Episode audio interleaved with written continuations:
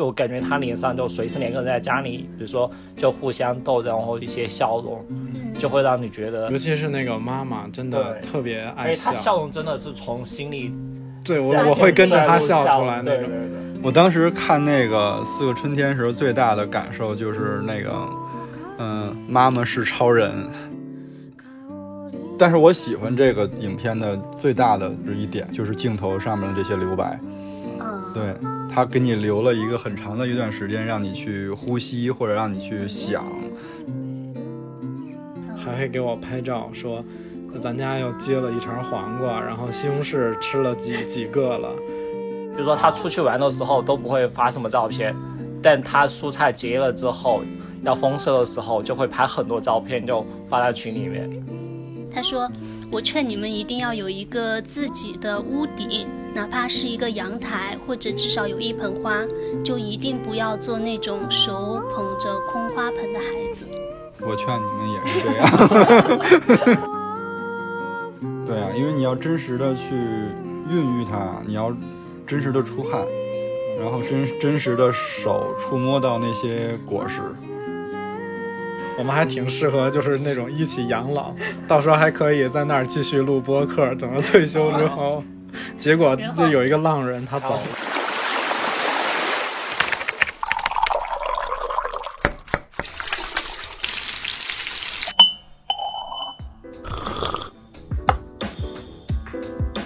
我们需要工作，需要闲暇，需要想象力以及一些理想主义。我们想要潜入生活，听见城市的风味。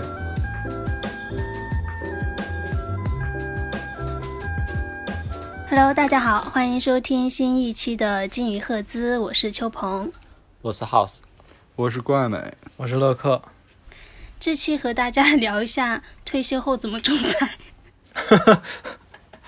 我们节目已经跳到了那个适龄，都已经到了这么宽泛的范围。探讨一下那个退休后生活的安排。对，然后这个这起源是那个之前秋鹏给我们推荐了两个纪录片，然后说让我们回去好好看看，是不是你们向往的样子。这个纪录片是这样，就是《人生果实》是我自己看过好几遍的，然后《四个春天》是之前 House 给我推荐了，然后我再推荐给你们，我自己是特别喜 欢。我们是离得有多远？ 哎，你能看好几遍啊？我觉得这两这两个纪录片都是我不能看第二遍的 那种。为什么呢？我觉得它还是多多少少，因为好多人说哈，看完《人生果实》，发现我们不再惧怕衰老这件事儿了。怎么可能嘛？ 我我我没有这个感觉，我反而觉得，就老这个事儿，我到现在还没有可以从容的接受还。没有做好准备。啊、就这两部片，我最后感觉都是跟死亡其实特别但是你会在两关联比较大的。就我我看完两个纪录片儿，我是同一天看的，所以感触就特别深。嗯，这两个中国跟日本，可能是因为底层文化的问题，嗯大家对死亡的处理的手法完全不同，对，然后对死亡的情感的投射也完全不同。是。那可能听众朋友有一些也没有看过这两部片子，所以那个我们就为大家介绍一下吧。能不能请 House 先给大家介绍一下《 四个春天》？嗯，四个春天是他刚出来的时候，因为我之前比较关注一个博主，就写公众号的，叫何菜头，不知道你们有没有听到过没听？过。他是这部片的出品人，好像哦出品人之嗯一。然后这部《四个春天》刚出的时候，他没等几天，好像就写了一篇推推文。嗯然后我看到推文之后，就去找了这部电影来看了嘛。然后就当时就觉得还挺挺好的，就好像是当年豆瓣的纪录片还排名还挺靠前八十几分吧，嗯对。就好像，比如说你搜《人生果实》或者《四个春天》，它下面一些电影推荐都会把这两部电影关联起来。你你要那你要不要跟大家先说一下，大概这个讲了个什么事儿？嗯，这个春天主要就是的导演好像叫陆庆松，他们是嗯陆贵庆义，陆陆陆庆陆庆义松是他，陆陆哥庆松是他们 哥。嗯， 对，陆陆庆义他他他们家是贵州独山的一个小县城，好嗯像，然后他就分别从四个春天春节过年的时候，就回去拍他们家他爸妈的一些日常的记录，就好像就日常拍一些 DV，最后剪成了一部电影。然后就主要是两位老人他们日常生活什么样子，但他爸妈好像是有一个是老师退休老师还是什么，他爸对他爸退休老师妈，妈物理老师，哦，哎，我老觉得他妈其实好像也应该是一个我我老是师一开始的感看那个片子，觉得他们家是个音乐 世家，嗯就因为他们乐器特别好多，就爱唱歌。对他爸就是会拉弹各种乐器，嗯而然且后他妈就是唱各种什么民歌啊、通俗歌曲。就他们戏剧，他们平时就只有两个人在家嘛，因为他们儿子跟女儿都是外地，都不在身边。就他们平时就特别开心，就感觉他脸上就随时两个人在家里，比如说就互相逗，然后一些笑容，嗯，就会让你觉得尤，其是那个妈妈，真的对特别哎，爱他笑。笑容真的是从心里对我自然我会跟着他笑笑出来那对种。对对，但是后来就是迎来了一个转折点，我当时看那个《四个春天》时候，最大的感受就是那个，嗯、妈妈是 超人，对，那个那个阿姨真的是会的东西太多了，尤其是那个就是家里家务事的那种啊，能手，对，感觉就是什么都会。就还会帮哦影他影爸爸片理理发刚开头好像都是他在家里面做香肠，啊在在那儿吃香肠，就春节的时候，对对流对。口水了，当时然后影片最后中间有一段稍微比较伤心的，就是他们女儿得病死，就死掉嗯了，对，去世了。其实从那开始看着是有点难受的，嗯就你会发现他女儿过世的那个，呃，大概一两年的那个阶段，嗯，就是明显他爸妈脸衰上老的了就笑容也没有了，就头发对，然后一下就感觉人是，对，它是一个打击，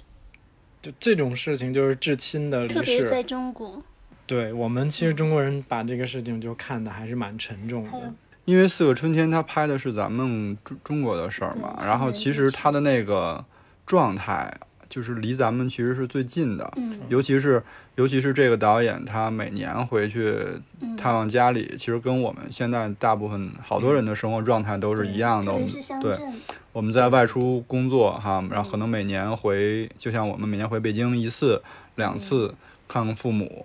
然后虽然可能就是平时也是要视频打电话的那种啊，但是你还是会明显的感觉到，你每一年回去的时候，他们好像都老了那么一点点，是非常非常明显的。对，所以你就看这个的时候，就会有非常大的一个代入感。对，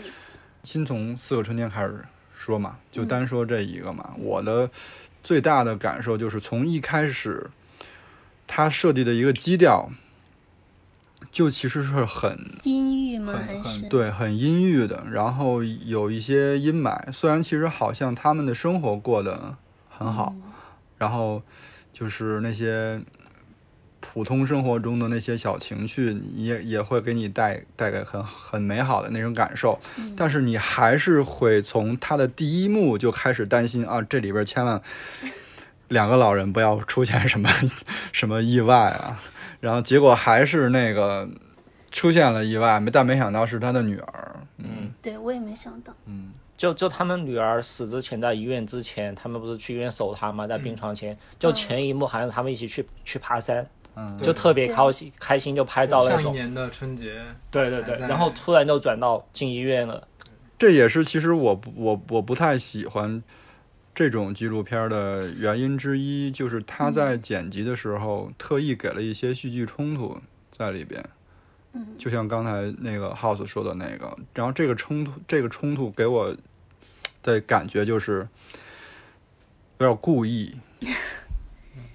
然后这个故意就是让我就是分分钟就就跳戏了。我其实我看到这个转折的时候，我马上就想关掉，就是不想看 了。有这么夸张？对，因为因为他在给我，我 觉你得的防范心理对、防范意识太高不是不是防范意识太高了，而是我觉得他要把这种很平淡的生活平铺直叙下去，我觉得完全是没有问题的，我也能感受到。但如果你非得把这样的一个戏剧冲突摆在观众面前，我觉得就就稍微显得有点做作。我觉得确实是跟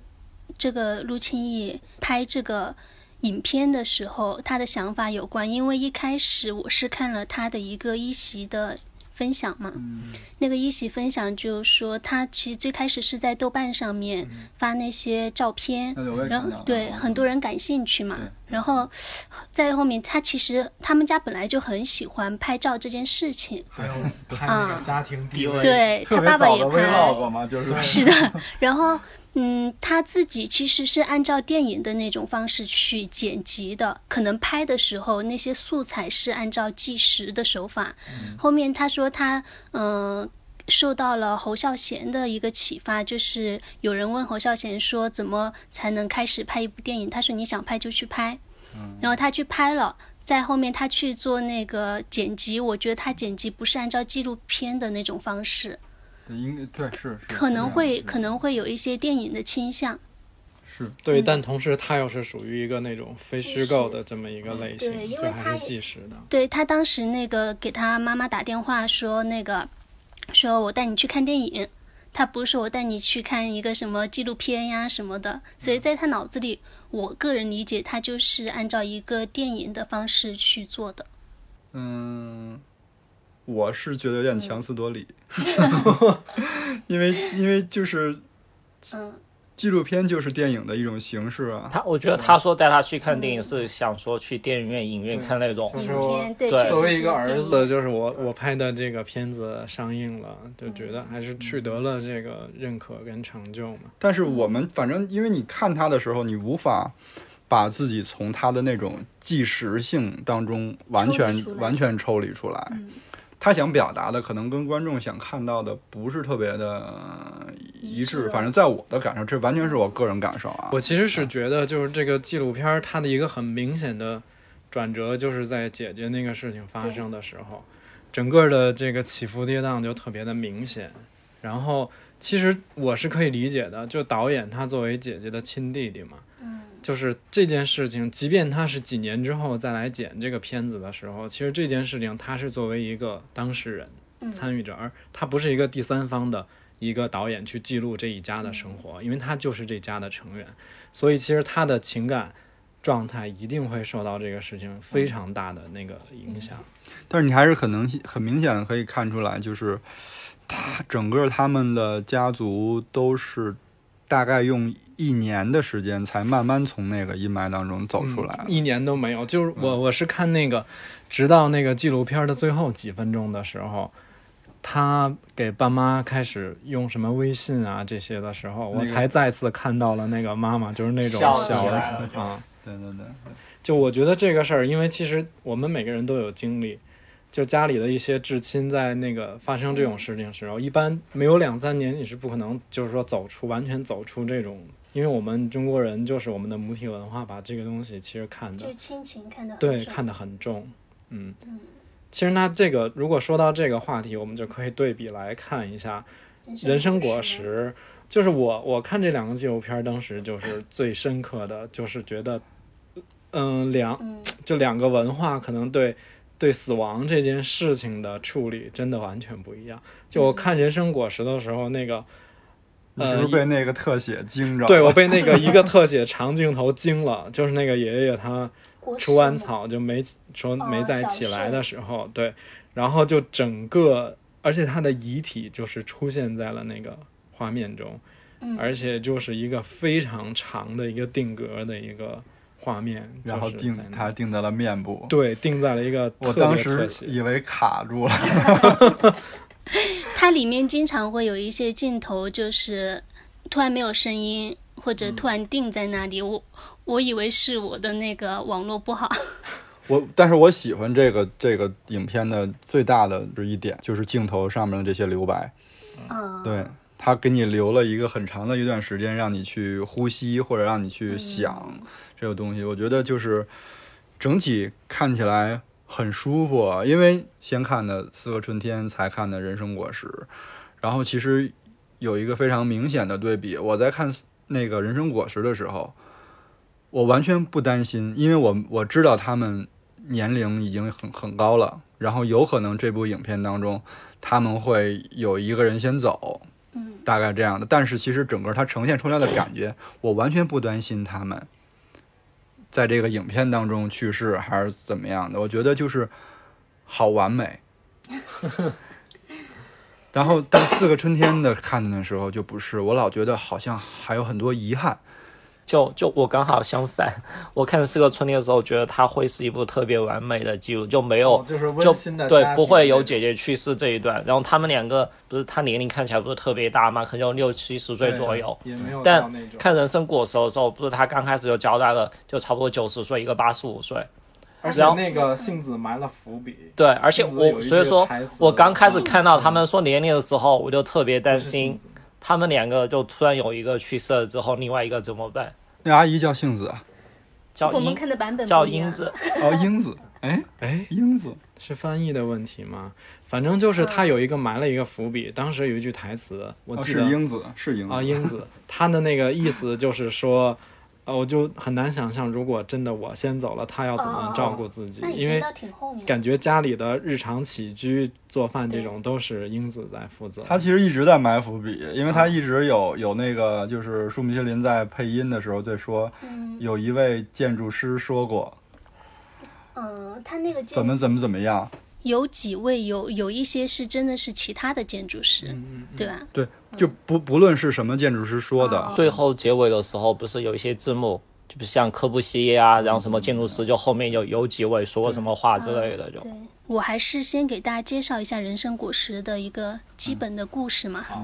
要不然大家可能听我们前面说没有听得很明白。就是它的拍摄时间，我推测的话应该是在一四一五年的时候，因为那个爷爷是一五年六月二号去世的。然后那是第二年了，对，二零一四年、一五年这样的。他是在日本的爱知县，就是我们刚刚提到的那一对老夫妻，奶奶是叫英子，八十七岁当时，然后爷爷是叫修一，九十岁。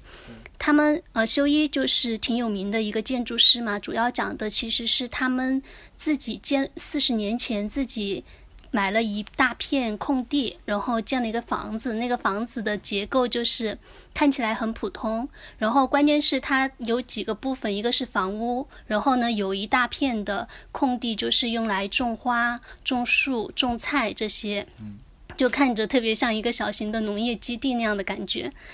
他们的一个生活方式就是手手工，就是大多数事情都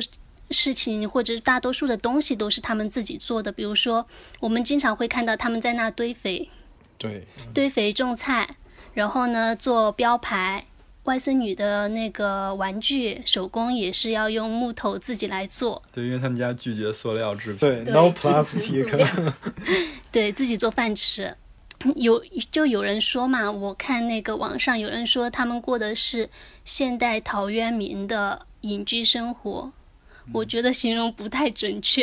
我也觉得是因为嗯我、因为我并不知道陶渊明是怎么生活的，不是他，他其实就是说那种桃花源嘛， 世外桃源的感觉。虽然说他是比较偏好于自己去种食材，或者是对自己去处理，而不是买那种方便食品或者加工食品，但是他没有没有脱离对这个跟这个时代的沟通，就是他会去购物，对吧？他会去跟人交流，会去参与到一些。其他的一些工作呀，或者是这种东但西，是那个爷社爷区超的爱建沟设通的，啊，而且每我觉每得他天们写贺很卡积极，对，是每天写市 长，就他们是更积极的。我觉得陶渊明或者我们理解的陶陶渊明的那种世外桃源，还是有一点逃避的感觉。就就他们没有出世，反正，嗯，就是他只是在这个世里边觉得说我要用自己的一个方式来应对，嗯，大概的话是这么一个故事。然后你们你们还记不记得？其实它里面有大量的在介绍家里种的那些蔬果跟花。对我记得好像说是有几十种，六七十种嗯，土豆一、个什么板栗、酸橙，核桃哦还是板栗，核桃、板栗、核桃、板栗都都有，我看那翻译啊的翻译说是胡桃，但应该是啊核桃。核桃。对，因为北方还挺多那种核桃和板栗树的，那个一看就是核桃我印象最深的是那个樱桃，啊，太诱人它了。有个牌子，然后下面写樱桃、樱子，是不是？对它做一个牌子，就是那个爷爷会标嗯做各种牌子，然后因为那爷爷是建筑师嘛嗯对，所以他会手绘的能力还挺好的，然后会画很多东西，然后嗯那个英子就会用一些文字路线去写一些那种特别，哎，反正就特日本、特卡哇伊的那种表达就方式。就感觉他们把这个标牌放那儿，特别像一个 P log 那种。对，就哦一个食物的 vlog，对，食物 vlog，然后比如说他中了那个那个中国牡丹，然后啊他、对对嗯然后他会在底下写会很很美美吧吧，哎 然后然后那个呃柚子，就是刚刚那个酸橙，然后啊他们他下面会写做果酱用，对，嗯，然后那刚才那个耗子说的那个樱桃，它下面就写了英子的名字，嗯。嗯，因为就是英子樱桃嘛， 就是这样的，哦对对对樱桃小丸子，然后，然后我当时还误会了，有个小误会是他写了一个什么花子榴，我以为花子榴是一种植物的品种名他的意思字，是要保留花的籽吗？不是花子是他的那个是他孙女的名字。哦对对对对对， 花子是他孙女外孙女，然后他不是就是会收获，然后还会把那些吃不完的，因为可能种完之后两个人也消化不了那么多嘛，还会寄给亲戚朋友，然后给外孙也要定时的投喂那种。而且但但我觉得他不是吃不完，是他刻意要种这么多。你看他最后寄的时候，有很多个箱子放在那儿，他一个一个分好之后，就寄给他朋友，寄给他们亲戚，寄给他孙女这种。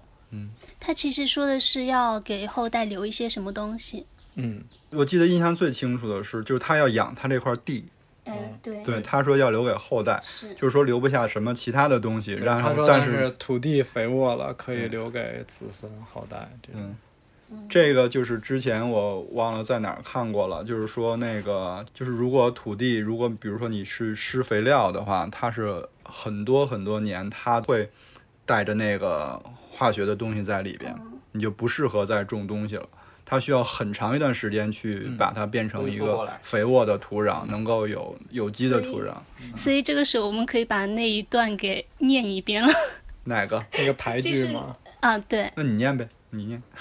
我觉得 House 的那个版本比较好听。有两个版 本，House 先我是在豆瓣上还哪看到的，叫“风吹枯叶落，落叶生肥土，肥土丰香果，孜孜不倦，不紧不慢，人生果实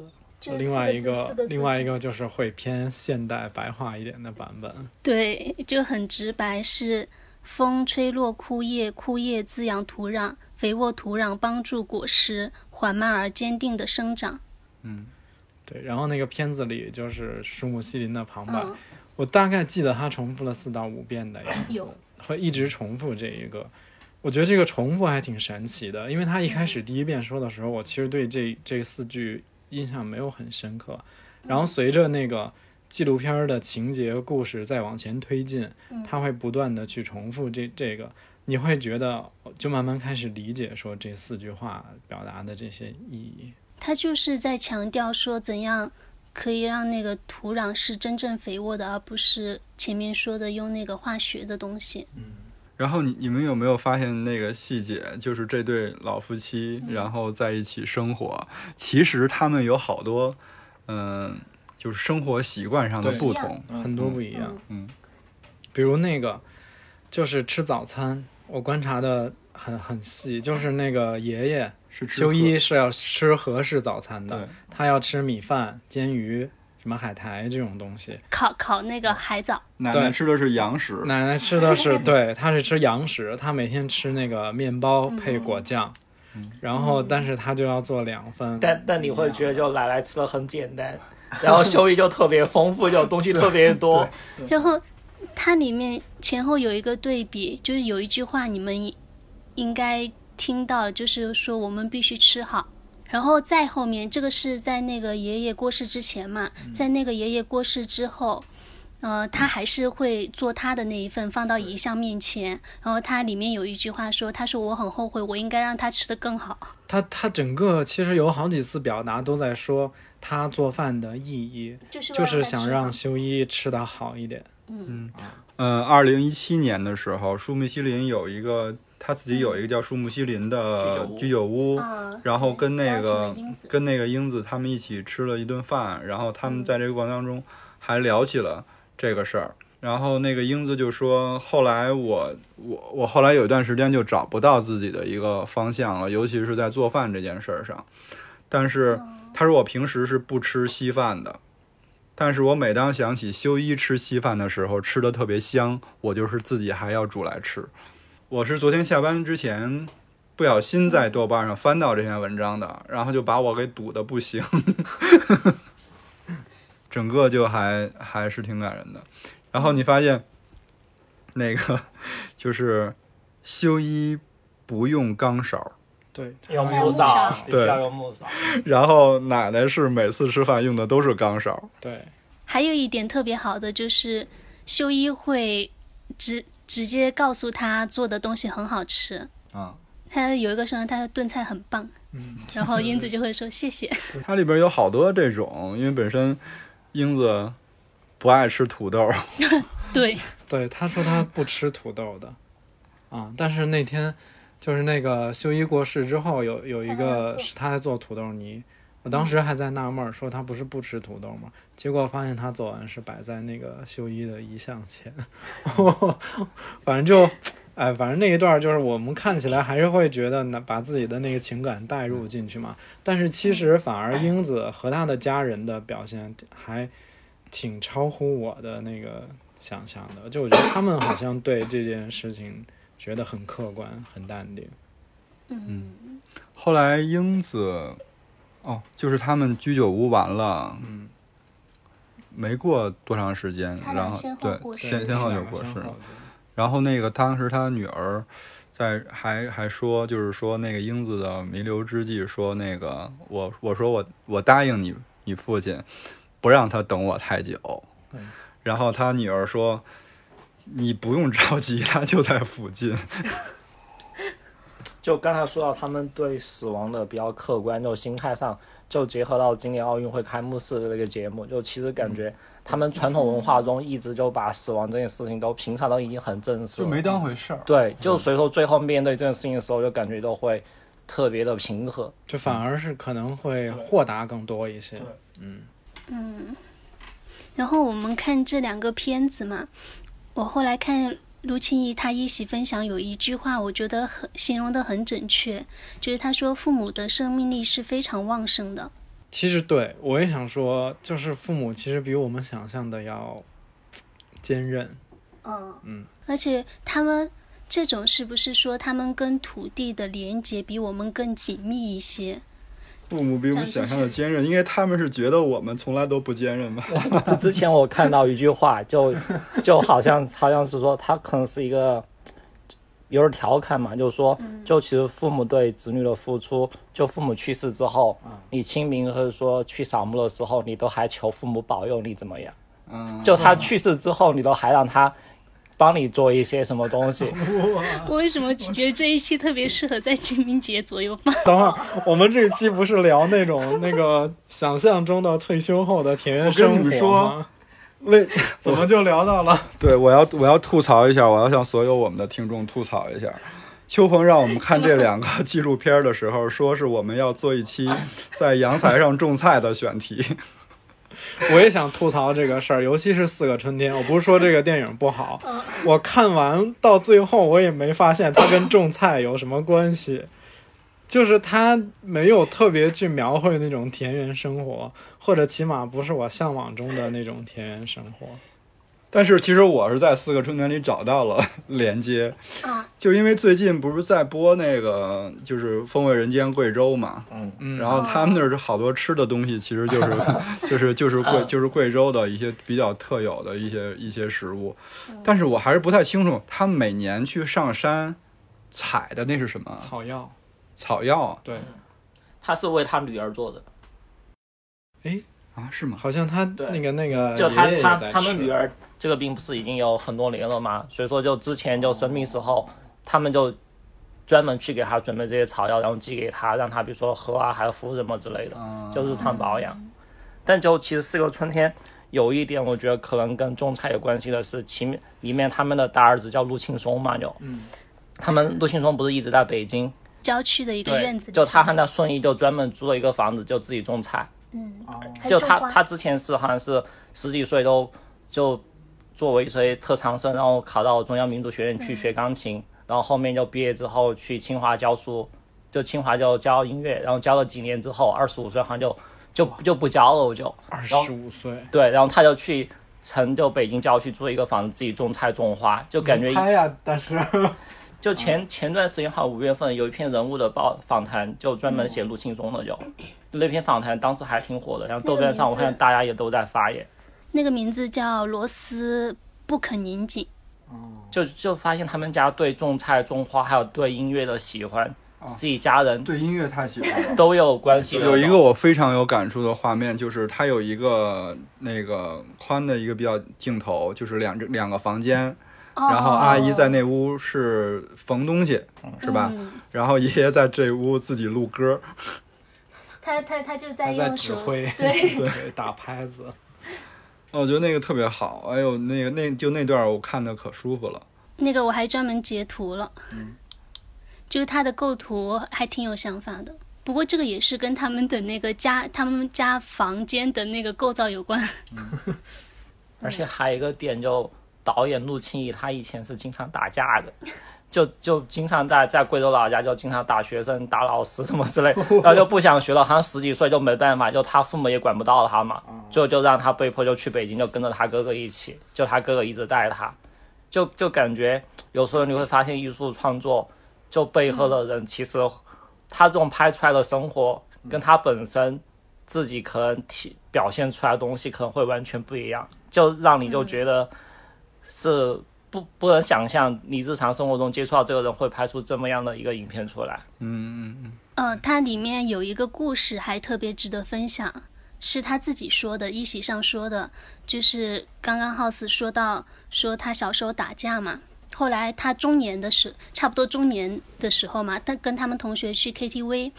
然后呢，他就看着呢，他觉得特别不舒服，就走到那个门口，走到外面去嘛。然后两个同学就跟过来问他怎么了，他说他就在想他未来做什么，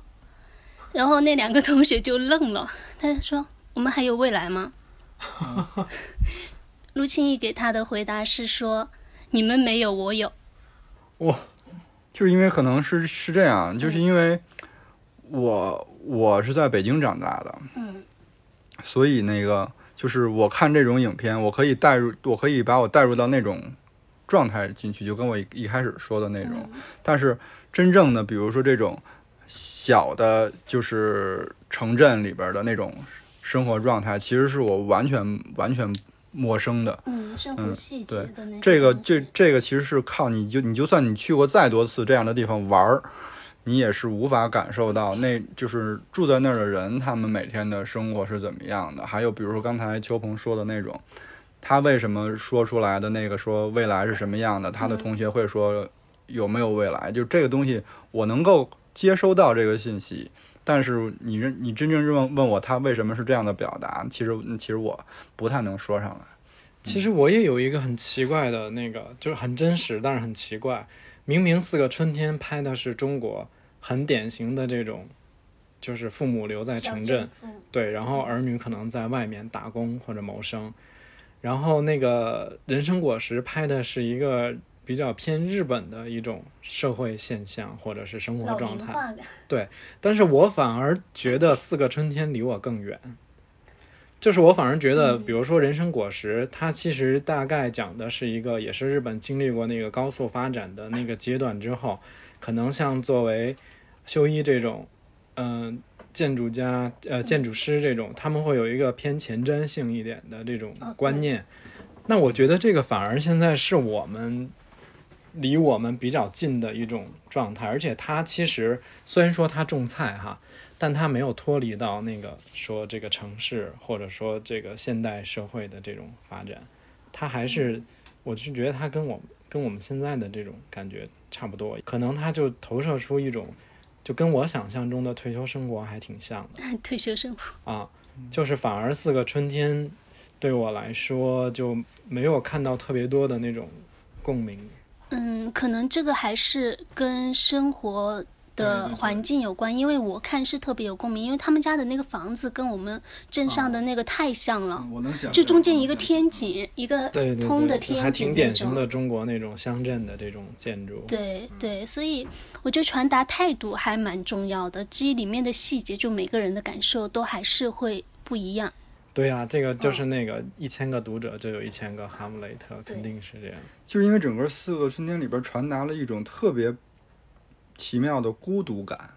就是我我一开始两个电影一上来的时候，它的镜头语言就完全，虽说都是纪录片哈，两个都是用了那种没有很精致的构图跟运镜，就是还是一个纪录片的基本盘，大大概都是这样的镜头，但是它的质感调色完全不一样，也搭着可能就是比如说在贵州这个西南的地方，它一上来，或者说从始至终就是一个比较阴霾多云的这么一种气候。然后包括山区的这种，你会感觉说纪录片整个透露出来一种湿润的气质。然后，但是那个人参果实从开篇到最后，感觉都是很阳光普照的一种状态。清新。对，那那个湿润的贵州，其实还有一个电影，可能跟一个是夏天，一个是冬天，春节拍嗯的也有关系。哦季节性。刚说的那个电影是路边野餐，嗯毕赣的那个，毕赣、就更那个啥， 阴郁的感觉。我还是我还是如果以我个人的喜好，我还是更喜欢那种明明媚一点的那个那个感受。嗯，但其实这两个影片啊，都是你虽然说有有些东西你你能够 get 到，但其实这两个影片里边说的这个两对儿老夫妇，其实都全是还是那种高级知识分子。嗯，啊对，所以他们所呈现出来的自己的那种，嗯，退休生活是多姿多彩的哈。嗯，那其实，嗯，但大部分的人都不可能是这种状态吧？我觉得，嗯，那比如说我们的父母啊，大多数人的父母，你们有观察过他们的退休生活是什么样子的吗？我爸还没退休。我爸也还没 有。我是最近观察到，就是因为我我爸妈退休了，但也没退休多久。嗯然后我发现我爸从一开始酝酿退休这个事儿的时候，就开始在培养自己的兴趣爱好了。就是嗯他二十几岁的时候是弹吉他，然后中嗯间一直就没有再弹了，因为也没时间，又要顾家庭，又要顾工作。然后等他快要退休的时候，我发现他开始买吉他，买各种的装开备、始苦音练箱，然后这现个好在棒对，现在就等于又把吉他捡起来，哎，你前段时间不是看你发朋友圈啊，什么在练琴，是要组 是要组乐队吗？哦是要没有我，我就觉得我我我那个也要为我的退休生活储备一点技能和爱好。就之前有一年好像逻辑思维跨年演讲，嗯，就当时他就说到，就提到一个观点，说我们退休这一代人退休之后，就比如说我们六十岁后六十五岁退休，但我们这代人就普遍的寿命是提高了，可能就活到嗯九十岁、一百岁都有可能。那其实退休之后，你就还有四十年到要怎么打三十年左右时间，就还相当于你整个人生还有三分之一的时间，你要怎么去消耗这一部分时间？但可能我们这六用十他岁也管吗退不了休。 了。哎呦，逻辑思维真的好久都没有听到过了。我现在真的是， 啊，有的时候我是觉得在在期期盼退休这件事快点到来。 刚才不是说你爸那个练那个吉他吗？然后，因为因为我觉得他爸也不是那种普通的人， 一般人，因为我从来没有见过这么爱玩的老年人。就他是那种，他是那个比较喜欢越野，所以他就是要开着车去各种。因为你知道他爸一起玩的朋友， 一起出去越野的，你都想象不到，不是他的同龄人啊，他同龄人估比我还年计轻都是九零后啊。对，就是九零后或嗯者八八八五后这种，反正就都挺年轻的。然后还挺酷的就，听起来是是是挺酷的，嗯。所以大部分的父母是有兴趣爱好的吗？嗯，我妈好像就爱好我， 然后我你妈不是爱好追剧 吗？他们我妈我爸都是爱好追剧，但我觉得其实是因为他们原来他们那种看看看电视不过瘾，但是现在这种就是可以随便看，敞开了看看，十几 集的我东就西。是三天刷完一部，然后我看看然后这电视剧现在永远看不完，嗯嗯。也多对现在我爸的爱好特别多，我我记得我小时候，我最大的感受就是我爸特爱唱歌，然后所以我小时候爱唱歌这事儿，好多他们的那个同事就说啊，说这一什么遗传了。后来他退休以后，他本身的个人爱好就就特别多，就是养养鸟，养那些花花草草，嗯，然后原来那种就是花鸟花鸟鱼虫的市场还比较好逛的时候，花鸟市场，对他他就经常经常去。我们家所有的邻居，然后我爸还要送他们送他们鸟。哦，对，这嗯种我发现这两年我爸妈开始种菜了，就是我们家是有一个，我们家住在他们现在住在一楼，然后那个会有一个小院子，但是很小很小，然后那个院子呢，刨去铺砖走路的那个部分，其实也就是溜着那个院子的边儿，有那么一点儿点儿的小土地。然后，但这几次回家还挺惊喜的。然后前一阵儿，因为这个季节正好是很多东西也熟了嘛，还会给我拍照说，呃咱家又接了一茬黄瓜，然后西红柿吃了几几个了。然后我上次回家的时候是刚好是春天的时候，嗯，他们去年种了一棵紫苏，就想吃那个叶子嘛。然后但是后来他们没管它，就是它开花结籽之后也没管它，结果就是那个那个籽就被风带到了这个院子的各个角落，野然蛮后啊生长了，对，今年紫苏就爆盆儿了，就是那种满地就跟草坪似的，全是紫苏的苗儿。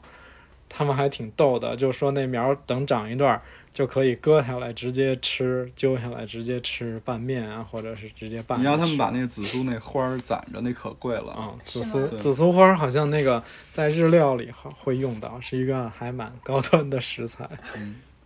紫苏它是可以用来做直接做菜吃的吗？不啊只是调料是吧？我们原来小的时候就会有那种直接拌着吃，当凉菜嗯吃。有一个特别经典的就是原来的那个好多韩国料理里都要放那个紫苏叶。然后另外就是，呃，那那个那不大的一片地里边儿还有种了无花果树、香椿树、两棵葡萄藤，反正就是。我感觉就也跟那个人参果实似的，塞得很满，但是嗯，跟它那个比，简直就是可能就是凤毛麟它那地大角吗。对，那地地太小了。嗯，你们的那个家里会有会有种这种 我们家我们爷爷会种，因为他他不知道小县城嘛，然后他们家住六楼，他们六楼不是楼顶上就相当于、露台，对一个露台，就是可以屋顶自己花园对就可以自己种了嘛。然后那你这太贴题了。然后之前就让我们给他买一些营养土，还有就堆放营养土的一个架子，就架子铺在地地上之后，把土倒进去就开始种。然后现在每年夏天的时候都会有很多蔬菜。也会给你分享一些。对，就他比如说要差不多，因为有个群，家族里面有个群， 他就会在里面炫，他从来不会在里面发什么消息，比如说他出去玩的时候都不会发什么照片，但他蔬菜结了之后要丰收的时候就会拍很多照片，就发在群里面，然后大家有比如说有辣椒、冬瓜、丝瓜，就很多，还有葫芦。他每年会种很多葫芦，就葫芦是为了好看嘛。对。就他每年就会问我还可以们，拿来玩是不是？对，就就他是结了很大的，就只是当时拍个照，就哦会我爸也特别爱玩葫芦，那种大的葫芦，就是你晾干了之后可以对半刻字给它对呃这个锯开，它可以然后就当摇瓢碎。对，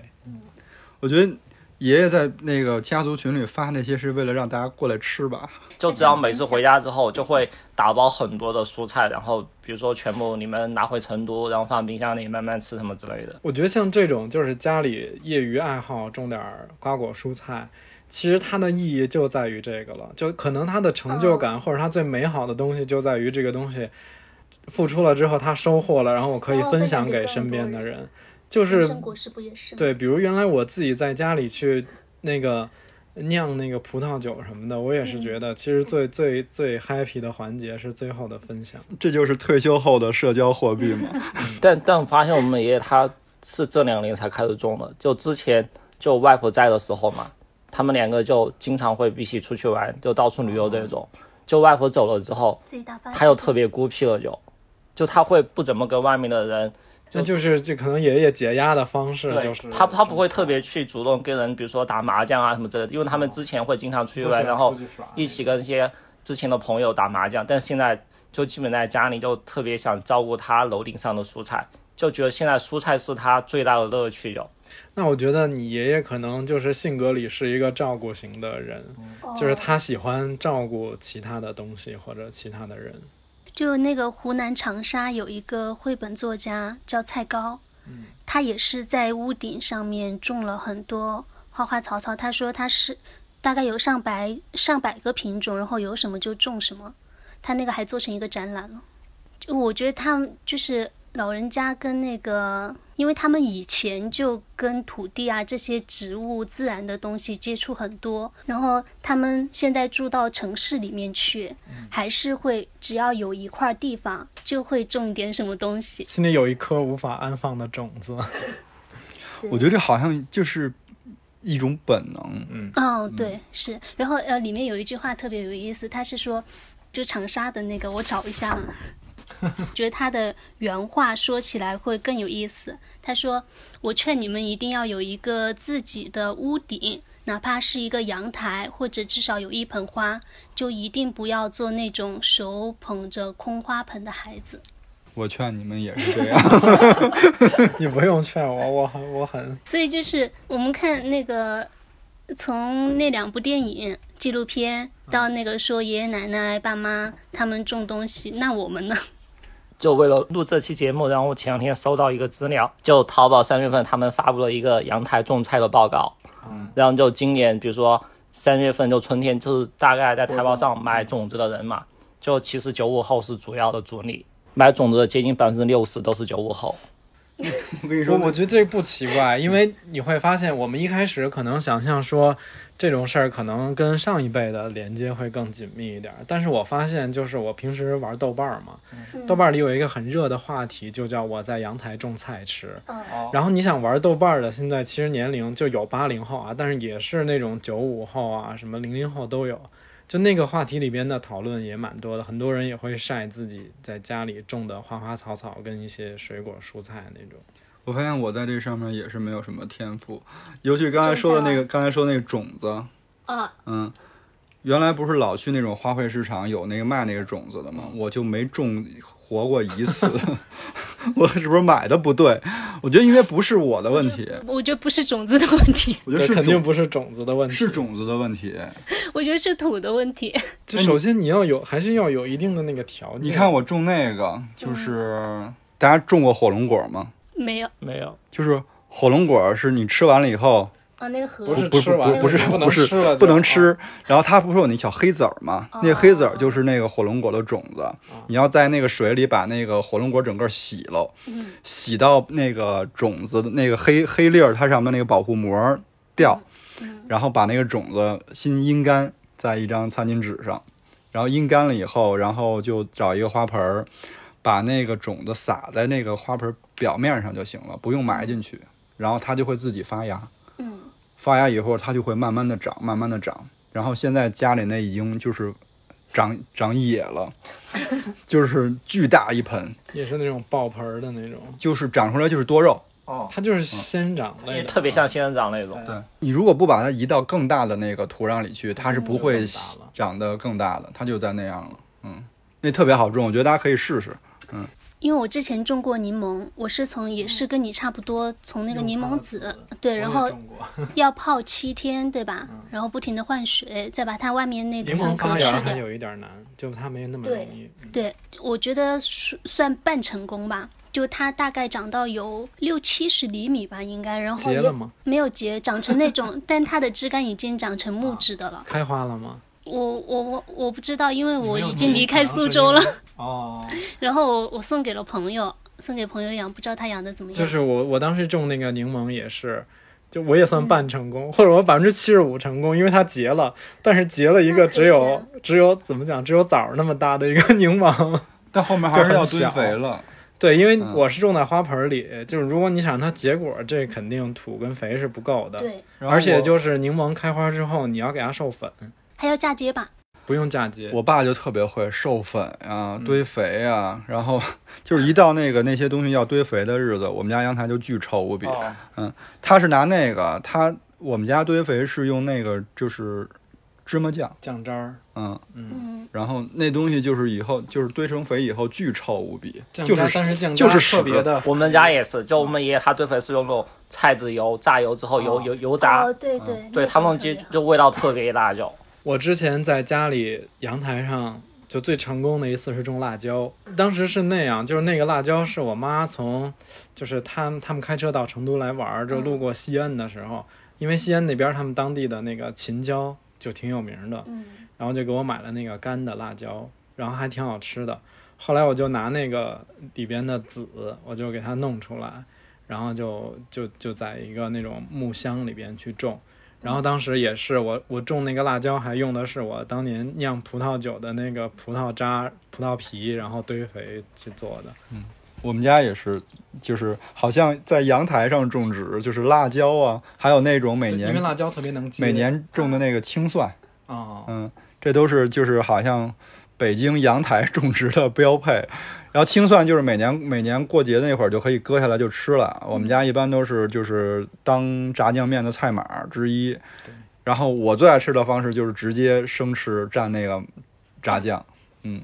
然后那个辣椒是接下来以后，我我爸他们要把它晒干，晒干，然后就是拿那个炒菜的时候放一点儿，因为北京炒菜也不会放很多辣椒嘛，那个一盆儿就完全够用了。其实种蒜跟种那个葱好像是入门级的，是不是？嗯对，这这个东西就太好像很多家都会有这种，只要嗯是有个盆儿，阳光够好，它就能长出来对，。而且还能水培那个蒜。那种水水培豆芽，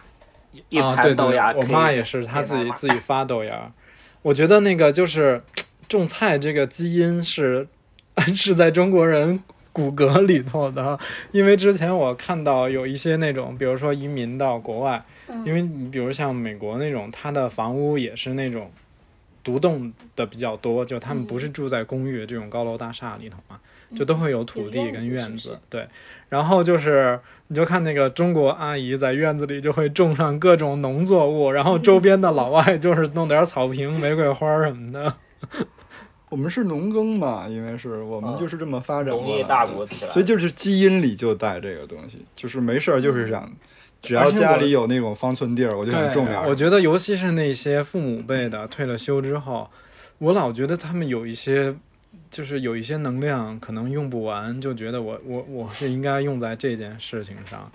就很多人其实你说在家里种菜能接多少东西嘛，也接不了，也不能说靠这个能赚多少钱或者省钱，但他们就是拿这个当成一个释放能量的一个爱好吧。但像阳台种菜，就说回到刚才淘宝那个阳台种菜报告嘛，嗯就他说就其实跟阳台种菜是跟城市经济水平是有关正相关的。就他大概列了就他他们有一个词叫阳台菜化率，嗯就阳台种菜大概多少？就比如说可能现在全国接近百分之五十，但其实排名最靠前的是上海、东莞、北京、苏州。沿海城市都是。对，就就就你发会达发现的这些地经方济发达的地方，而且就你会觉得，就这些他们在阳台种菜的，就跟现在一些露营啊、野餐这种，就其啊实是高度重合的。没有，是因为我如果是在那个，比如说三四线城市或者周边，我没必要在阳台种了，我也没必要在淘宝去嗯买种子菜市场买到，最我可以直接新鲜去的当地的那些供销社、啊种子站去买。嗯对呀、我一直我一直认为邱鹏他们家就是趁几亩地的那家种，里有地，因为你之前一直说你们家又种花生又种这是种，但真的是哈、我去买我昨天想了一下，我们家的那些，就是我们家的那个农作物的构成是这样的：是屋子后面就是农田嘛，然后农田中间可能会有几块比较集中的菜地，离得近一点的，就离住的房子比较近一点的，就是日常吃的一些蔬菜。空心菜。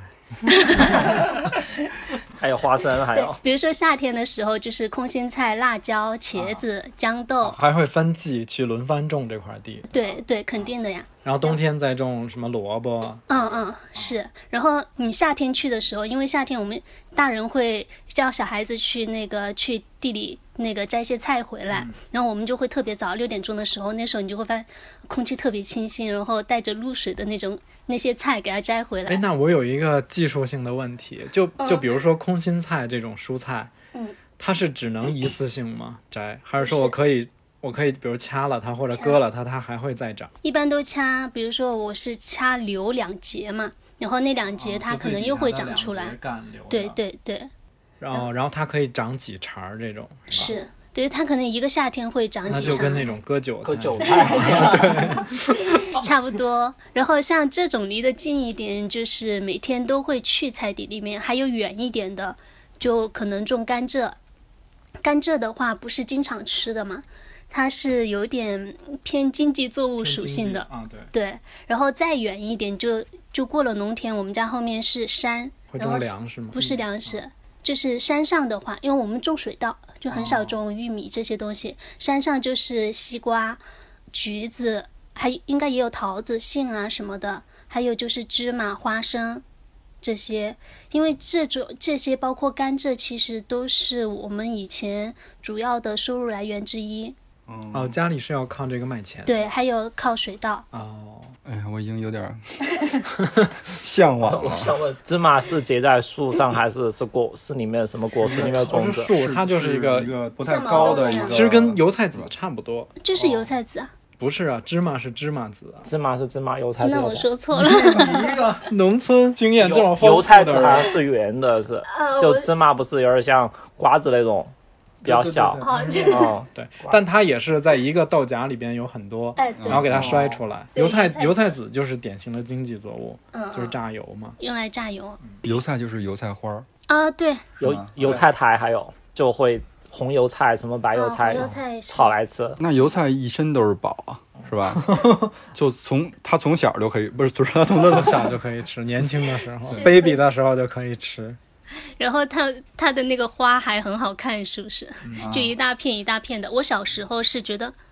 哎，好像江西那个婺源的油菜花啊特别有油菜花哦名，，特别有名。我们那也是还蛮多的，现在很少了。然后上大学的时候，我发现大家都要去看油菜花，我说这有什么好看 的吗？心想 看到从小看到大，心都想看老腻了娘家后边老就娘是看腻了，对对， 就是其实我还是对这种田园是有一个向往的，但是其实你你作为这种在城里生活上上班这种作息的人吧，嗯，就心态挺矛盾的，对，一方面是特别的向往，是真的是向往；另一方面会有很多的担忧跟顾虑，就是觉得说我真的如果假设我搬到郊区啊，我我是可以弄一个弄一个小块地去实现这个愿望。但是你真的你你又能不能坚持，或者说那是不是你跟你想象中的田园生活？因为你想象的都是好的，那纪录片拍出来的也基本都是好的，还是有很多脏活儿累活儿，人家也没有特别真实的去反映。 所以你可以就推推推想一下了，你未来的老年生活想让它呈现出什么样子？我觉得我可能不用等到老年，我就想先去去实践它。我觉得也不一定说要种上百种、几十种的东西，比如说我种着玩儿啊，自己吃吃啊，给朋友送点儿，跟拿这个当成经济收入还是俩概念嗯不一样。对，一个一个相当于是玩票嘛，一个就是职业了。对，所以后来我就觉得说，就先试试，对那吧你？得要有块地啊你呀、万一真的不是你想象中的，你不试你怎么知道？你得心有块地 啊，这这就是灵现在灵魂现在拷最大问。的愿望是能有一个那种可以带院子的，前几年不知道大家还记不记得那个校内网里面种菜的对开校内网开心农场，心农场。就发现就大家以前就现在不是有什么摩尔庄园还有动森这种嘛啊，就就大家比如说你现在如果真的没有地实现不了，你会转到虚拟的上面去。就最近有一个词叫元宇宙，不知道你们听到没？就特别什么会宇叫宙、元宇宙，对，叫 Metaverse，就很多科技界的都在说这个词。就以后比如说 VR 跟 R AR，然后虚拟社会之后，每个人会在里面建立一个自己的身份这种。那比如说像种菜这种，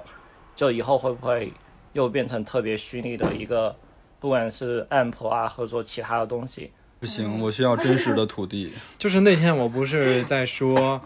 我们现在就是有好多那种未来感、科技感的电影，比如说 AI 题材的，或者是那种赛博朋克风的一些城市。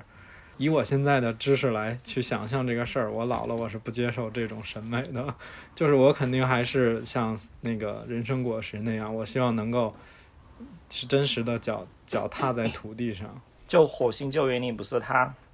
在火星上种土豆嘛？啊你们就就马特达蒙他在火星里面一个帐篷里面种土豆嗯，就还是觉得就他会起码是有真实的土壤，就他可以把这种东西做出来，就不管是在地球或者说其他一个星球上，就不会是觉得是完全像赛博农场这种特别虚拟的一个东西，会感觉更加真实。就你能触摸到这个植物本身， 对啊，因为你要真实的去孕育它，你要真实的出汗，然后真真实的手触摸到那些果实，就算比如说你试图养没养好，养死了，就这个过程也很也很开心啊，是吧？它不一定是为了真结出很多很多的果实，本身这个过程就是一种需要，一种内需。对啊，所以如果说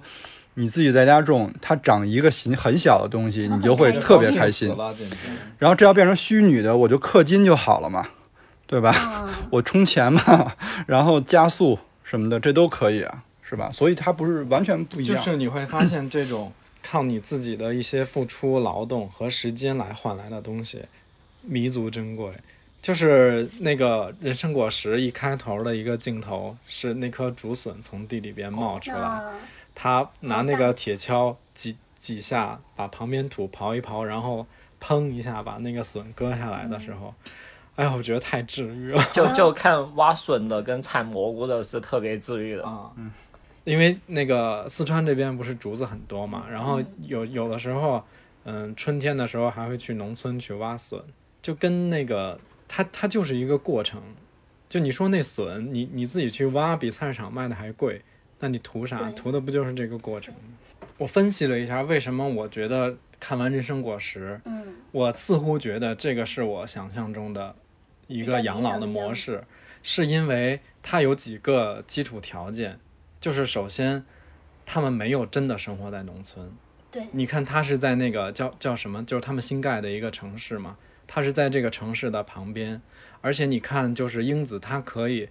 领退休金的时候坐五呃五。五分钟步行，十分钟公交，半个小时电车就可以到达名古屋这种，或者是一个大城市比较大的城市，可以去很方便的买到很好的食材啊，自己喜欢吃的东西，对吧？嗯然后另外就是说，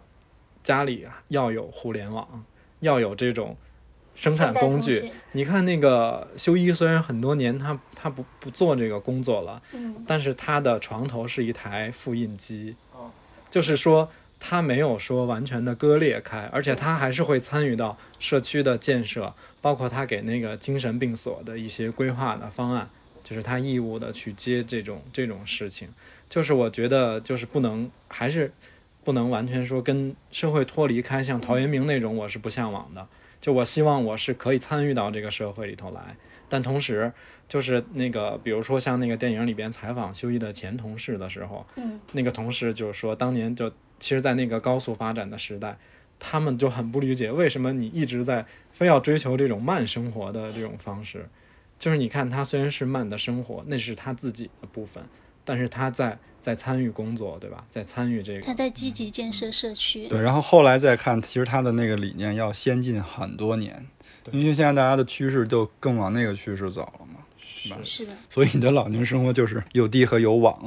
哦，而且我看完那个，因为我平时很爱做饭嘛，我也很喜欢买很多那种锅碗瓢盆儿、厨具类的，所以我看到英子的部分的时候，我又觉得特向往，就是因为看到了同款的一些锅具啊什么的。然后你看他那个还特意标注了说这个用了很多年土锅、砂锅煮饭的用了四十年，那个对烤箱用了四十年。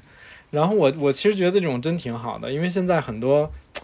嗯，很多东西就是太廉价跟太快了，然后好多，而且你看现在人的那个习惯，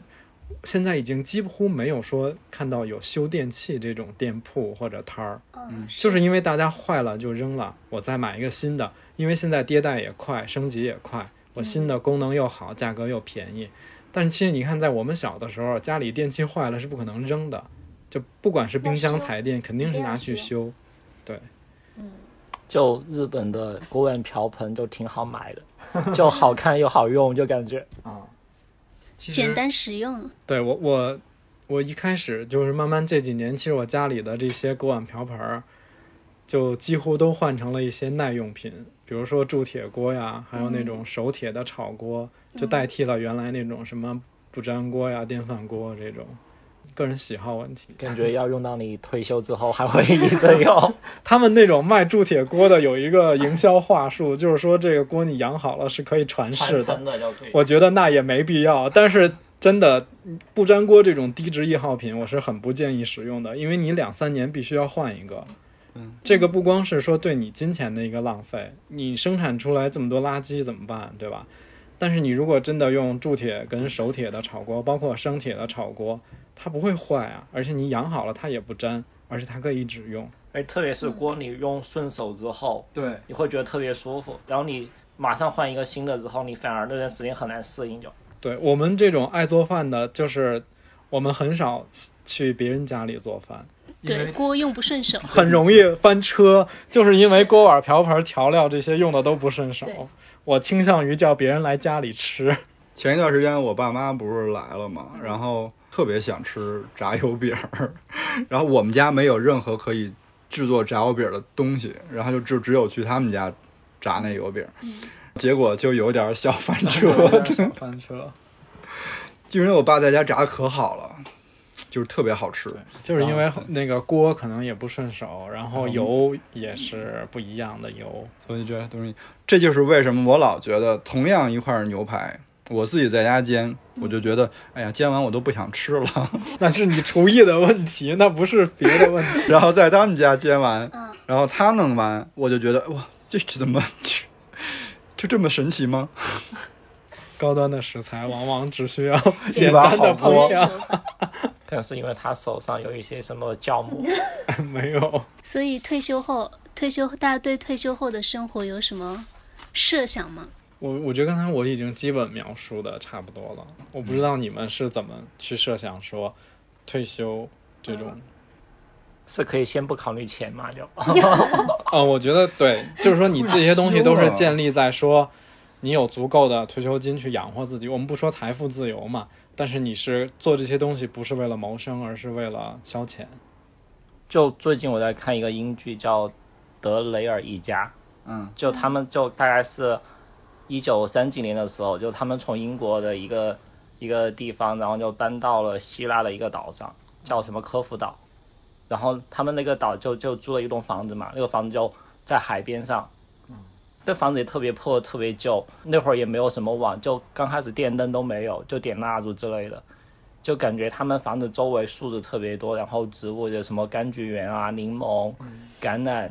然后还有特别多的动物，然后水里面的或者说地上跑的啊，就特别多。就我感觉那种是比较我我比较想要的生活就，这还是回归到自然。它是跟那个万物有灵且美差不多的是吗？就一个调调。万物对有点像，就万物有灵。前面他们不是拍到一个叫《万物森林》吗？就一个是另外一个英剧，哦，哦，我以为是同一个剧。就比如他们夏天的时候就会把桌子搬到他们楼下的就水里面海水中去吃吃饭，就特别凉快。他那封面不就那个吗？对对对，这就特别像成都这边有 些他们会可以打麻将打 麻，将对。抱着脚打麻将，哦，那可爽了，我打过一次。德雷尔一家结合到美剧的《无耻家庭》，就就德雷尔一家是感觉是母亲带着几个孩子生活，就就美剧《无耻家庭》是爸爸带着几个子女一起生活，示了母亲的超人能力对，就感觉就英国人的体面跟美国人完全不同的生活方式，就完全不一样。太不一样了就就感觉为什么就觉得有些时候觉得欧洲人就看不起美国人，嗯就因为他们真的就完全不一样对，要的，体面。对，而且他们体面是那种绅士。不是很刻意的，真的就不露声色的就直接展现出来，就让你就觉得特别的很舒 服。英国人追求的 fancy 就是体面，是那种你不能说出我哪儿体面，但是我就是很体嗯面。如果你说出来了，我就输了。就是不是刻意的要表达我的穿搭也好，还是我的嗯、做菜啊什么的这种。嗯，秋鹏呢，设想一下想要的退休生活，我想了好多年，就是我当时想的是要有一个院子，有可以住的地方，有可以种花花草草的地方，然后一定要种呃种一棵大的桂花树，还有一片茉莉花这么具体， 对，然后旁边有一些木桌子，然后有很多小朋友在那里 读绘本故事，然后自己可以做一些布艺的东西。当时我特别喜欢围巾，所以我就特别想做那种手工布艺的围巾，可以卖会像戴笠一样在看台上谁织毛衣。 谁？戴笠只只五环的那个嘛 就，听上去你啊好像是要开一个民宿，啊，有点像啊。你呢？ 我可能要做一个浪人吧。你要去旅行我吗？真的觉得他骨子里有一点犬儒。为什么？我对可能是长时间，你都退休了，你还让我长时间待在一个地方，种些花花草草，我可能要疯。每个地儿都住一嗯换会个儿，地方。做一个浪人，天涯再见。完了，我刚才 我刚才听完你们两个，本来还觉得，哎，我们说的不是同一个地方吗？就同一个房子，我们还挺适合，就是那种一起养老，到时候还可以在那儿继续录播客，等到退休之后。结果然后就有一个浪人，他然走后了。做一个百年播客品牌。我有我我有网啊， 我们可以做连线 啊。你可以当我们的眼睛，然后去世界各地去发现一些。的世界。对，希望那时候疫情已经好了吧。说明真的等等我们老了之后，真的可能会去什么月球、火星这种。我不要，我我是觉得有可能感觉。再见。 到时候给你月球上寄点土豆。 哎，我发现 House 好想离开地球。，对他特别想离开地球，他喜欢宇宙。 对，就对未来就还是觉得有很多就可能会实现的东西。永远保持好奇心。我还是挺想用那个人参果实的一句话来结束今天的内容。嗯，然后就是，不论我们未来是什么样子哈，都是缓慢而坚定的做自己能做的事儿。嗯嗯。然后你会看到很多事物，这就其是实缓。慢而坚定，嗯非常的难。尤其在现在。就觉得缓慢而坚定，就听起来就特别有力量。至少对于咱们四个来讲，我觉得这嗯这句话我还是挺挺能听进去的。嗯最后的话，其实这两部片子还是挺推荐给大家的。嗯，就是我们这期的一个互动吧，我觉得大家也可以说说自己理想的一个退休生活，可以考虑钱，也可以不考虑钱。嗯大家就说至少就退休生活啊，不是现在那种我要躺躺平的那种。 说的不是现在，说的是未来啊。对，说是六十岁、六十五岁以后的事儿。好，这期就这样，这期聊到这，谢谢大家收听，我们下期再见。再见，拜拜拜拜。 The man who taught me to swim, he couldn't quite say my first name. Like a father, he led community water on my head, and he called me Subaru. And now I wanna be near you. Since I was old enough to speak, I've said it with alarm. Some part of me was lost in your sleeve, where you hid your cigarettes. No, I'll never forget. I just wanna be near you. Still, I pray to what I cannot see. In the sprinkler I mark the evidence known from the start. From the bed near your death and all the machines that made a mess. Far away the falcon flew. Now I wanna be near you. And what's left is only bittersweet. For the rest of my life, admitting the past is behind me.